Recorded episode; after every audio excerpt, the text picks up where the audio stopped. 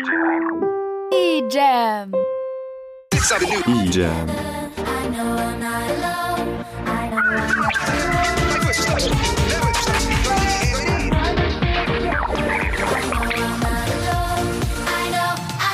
Idziemy. Idziemy. Der offizielle EM Podcast.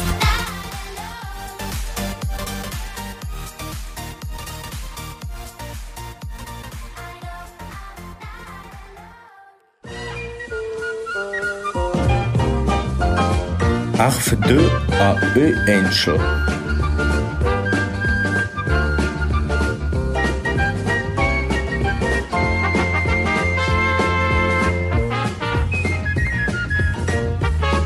Das war Isländisch. Wie man zum Engel wird.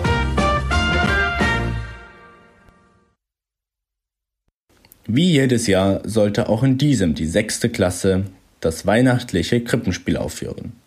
Mitte November begann Lehrer Larsen mit den Vorbereitungen. Thomas, der für sein Alter hoch aufgeschossen war und als ältester von vier Geschwistern häufig ein ernstes Betragen an den Tag legte, sollte den Josef spielen. Tienchen, die lange Zöpfe hatte und veilchenblaue Augen, wurde einstimmig zur Maria gewählt. Und so ging es weiter, bis alle Rollen verteilt waren, bis auf die des ehrgeizigen Wirts, der Maria und Josef von seiner Tür weisen sollte.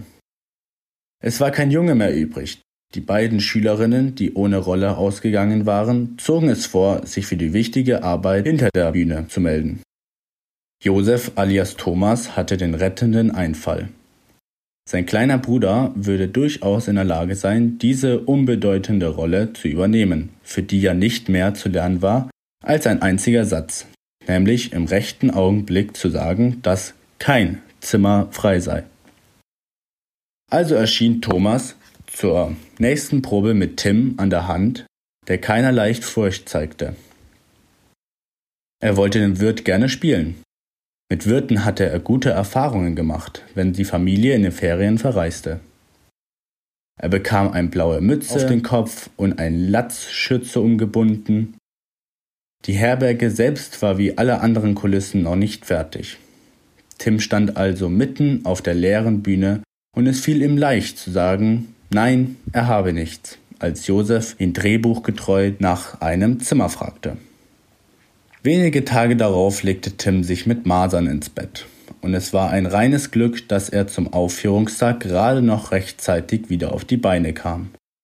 In der Schule herrschte Hektik und Feststimmung, als er mit seinem großen Bruder eine Stunde vor Beginn der Weihnachtsfeier erschien. Auf der Bühne hinter dem zugezogenen Vorhang blieb er überwältigt vor der Attrappe seiner Herberge stehen. Sie hatte ein vorstehendes Dach, eine aufgemalte Laterne und ein Fenster, das sich aufklappen ließ. Die Vorstellung begann. Josef und Maria betraten die Bühne, wanderten schleppenden Schrittes zur Herberge und klopften an. Die Fensterläden öffneten sich und heraus schaute Tim unter seiner großen Würzmütze. Habt ihr ein Zimmer frei? fragte Josef mit müder Stimme. Ja, gerne, antwortete Tim freundlich. Schweigen breitete sich aus im Saal und erst recht auf der Bühne.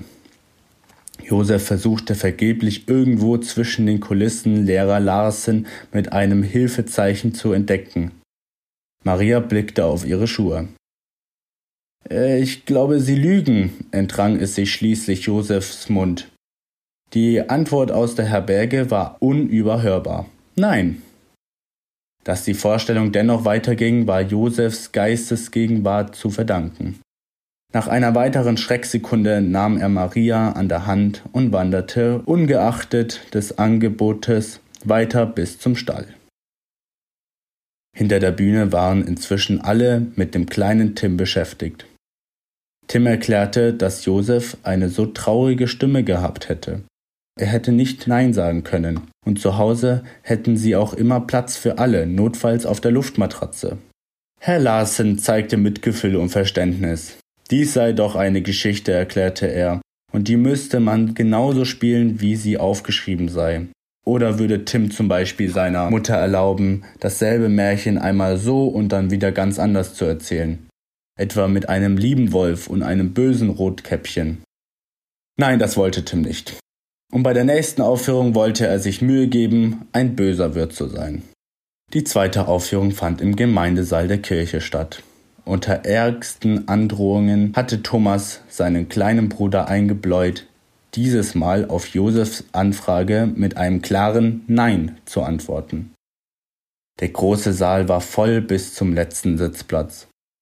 Dann ging der Vorhang auf, das heilige Paar erschien und wanderte, wie es aussah, etwas zögerlich auf die Herberge zu. Josef klopfte an die Läden, aber alles blieb still. Er pochte erneut, aber sie öffneten sich nicht. Maria entrang sich ein Schluchzen. Schließlich rief Josef mit lauter Stimme Hier ist wohl kein Zimmer frei. In die Stille, in der man eine Nadel hätte fallen hören, ertönte ein leises, aber deutliches Doch.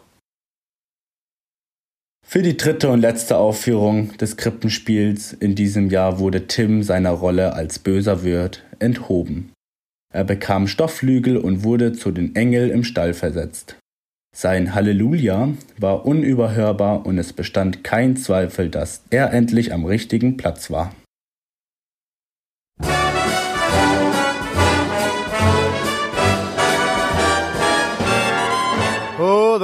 Outside is frightful, but the fire is so delightful. Since we've no place to go, let it snow, let it snow, let it snow. It doesn't show signs of stopping, and I brought some corn for popping. The lights are turned down low. Let it snow, let it snow, let it snow. When we finally kiss goodnight, how I'll hate going out in the storm. But if you'll really hold me tight, all the way home I'll be warm. The fire is slowly dying, and my dear, we're still goodbying. As long as you love me so, let it snow, let it snow, let it snow.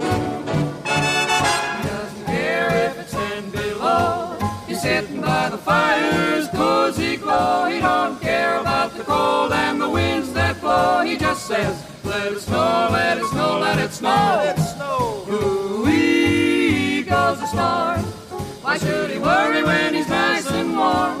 His gal by his side and the lights turn low. He just says, let it snow, let it snow. I don't care.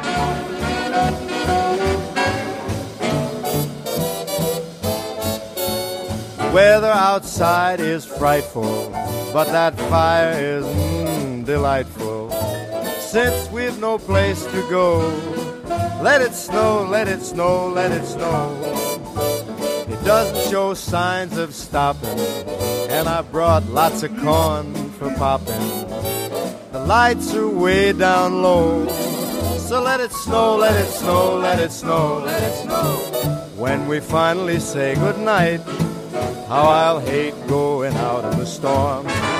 But if you'll only hold me tight, all the way home I'll be warm. The fire is slowly dying, and my dear, we're still goodbye.